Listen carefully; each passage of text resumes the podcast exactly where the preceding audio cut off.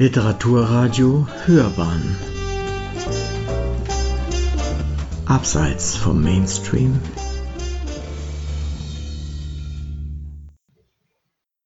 Literaturkritik.de Ein Vierteljahrhundert lebte Franz Fühmann in Märkisch-Buchholz. Das neue Heft der Frankfurter Bundbücher erschließt sein Leben und Wirken in der Abgeschiedenheit. Von Manfred Orlik. Franz Fühmann erlebte 1922 bis 1984, war einer der wichtigsten deutschsprachigen Schriftsteller der zweiten Hälfte des 20. Jahrhunderts. Kaum ein Dichter seiner Generation hat sich so radikal mit den Brüchen und Verirrungen in der eigenen Biografie auseinandergesetzt in der Jugend vom Nationalsozialismus geprägt, sowjetische Kriegsgefangenschaft, Wahlheimat DDR, dort zunächst glühender Marxist und schließlich DDR-Kritiker. Die eigene politische Wandlung war für ihn stets eine literarische Aufarbeitung. In der DDR gehörte er zu den bekanntesten Autoren, während er im Westen mehr oder weniger unbekannt war. In der Reihe Frankfurter Bundbücher beleuchtet der Schriftsteller Paul Alfred Kleinert, der auch Mitbegründer des internationalen Franz Fühmann Freundeskreises ist, das Vierteljahrhundert, das Fühmann im brandenburgischen Märkisch-Buchholz gelebt und gewirkt hat. Der in einer böhmischen Kleinstadt am Rande des Riesengebirges geborene Fühmann fand hier im Mai 1958 im Alter von 36 Jahren eine neue Heimat. Eine enge Beziehung zum märkischen Sand sollte sich jedoch nicht einstellen. Die Reisen nach Preußens Schoß haben mir deutlich gemacht, was ich eigentlich bin. Ein österreichischer Schriftsteller in einem Land, dem dankbar zu sein ich genaue historisch-politische Gründe habe. Aber dadurch werde ich nun einmal nicht zu einem Eingesessenen. Die Kaufsumme für das bescheidene Blockhaus in Märkisch-Buchholz, in das er mit Ehefrau Ursula Böhm und einer Tochter einzog, speiste sich aus dem 1957 erhaltenen Nationalpreis dritter Klasse. An seiner Staatstreue gab es zu dieser Zeit keinen Zweifel. Angesprochen auf sein neues Schreibdomizil Berlin ist mir zu laut, ich kriege dort keine Luft. Das Häuschen neidet man mir nicht, das will keiner haben. Und da er kein Telefon in der Abgeschiedenheit besaß und die Post Wochen dauerte, waren die Kontakte nicht nur nach Berlin sehr beschränkt.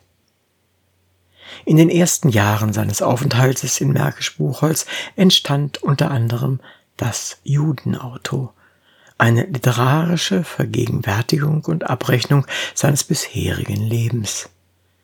Andere Arbeiten waren die Lidice-Kantate, Stürzende Schatten, Böhmen am Meer oder die Kinderbücher vom Moritz, der kein Schmutzkind mehr sein wollte, und die Suche nach dem wunderbunten Vögelchen. In diese Zeit fiel auch die Zusammenstellung seines letzten Gedichtbandes Die Richtung der Märchen. Darüber hinaus waren die 1960er Jahre geprägt mit der Auseinandersetzung mit dem Werk von Ernst Barlach. Zudem war Fühmann viel in Ungarn und der Tschechoslowakei unterwegs, wo er Freundschaft mit Ludwig Kundera, Gabor Hainal und Paul Kapati schloss. Das Jahr 1968 erwies sich als ein Schicksalsjahr.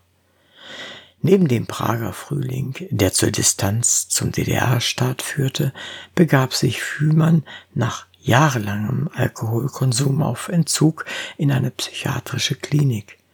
Später gab es jedoch immer wieder Rückfälle. Das kleine Anwesen wurde immer mehr zum Refugium, Fluchtpunkt, Mönchsklause und Asyl. Mitunter war sogar die Blechgarage Ort der Arbeit, wo er Witterung und Temperatur ausgesetzt war.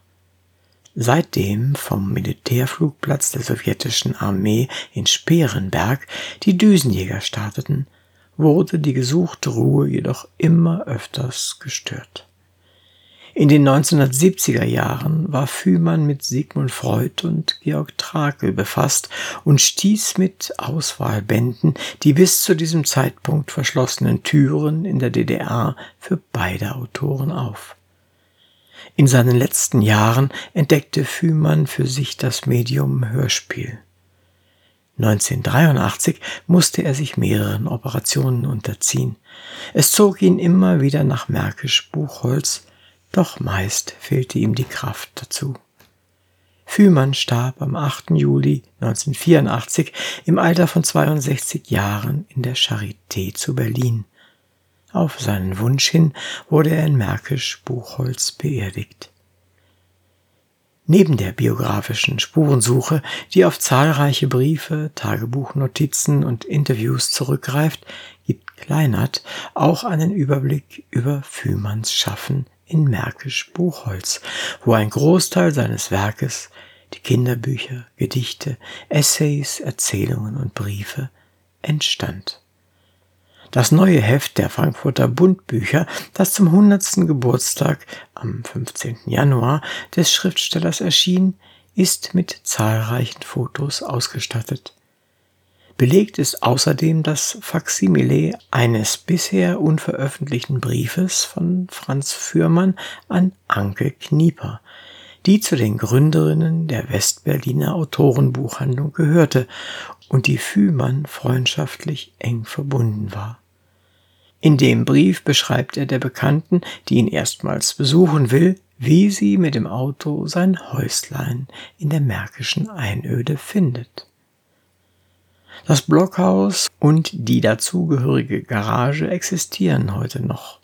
Und im Ort gibt es ein Franz Fühmann Literatur- und Begegnungszentrum, das 1997 von der ehemaligen Lehrerin Irmgard Pöche begründet und 2012 erweitert und modernisiert wurde. Sie hörten, ein Vierteljahrhundert lebte Franz Fühmann in Märkisch Buchholz. Das neue Heft der Frankfurter Bundbücher erschließt sein Leben und Wirken in der Abgeschiedenheit. Von Manfred Orlik. Es las Uwe Kulnig.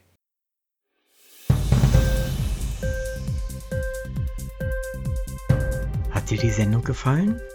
Literatur pur, ja, das sind wir. Natürlich auch als Podcast. Hier kannst du unsere Podcasts hören.